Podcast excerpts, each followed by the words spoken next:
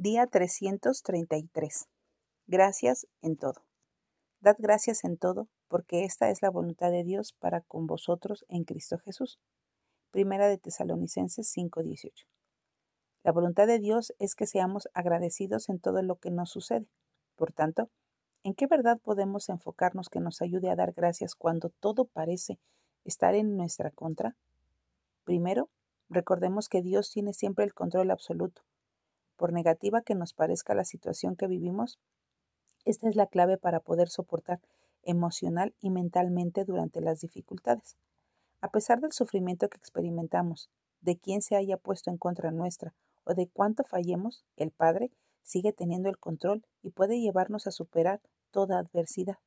Segundo, Contemos con el hecho de que a los que aman a Dios todas las cosas les ayudan a bien. Romanos 8:28.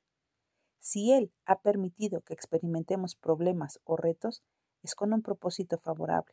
Por supuesto, nunca comprenderemos algunas dificultades que enfrentamos en este lado del cielo.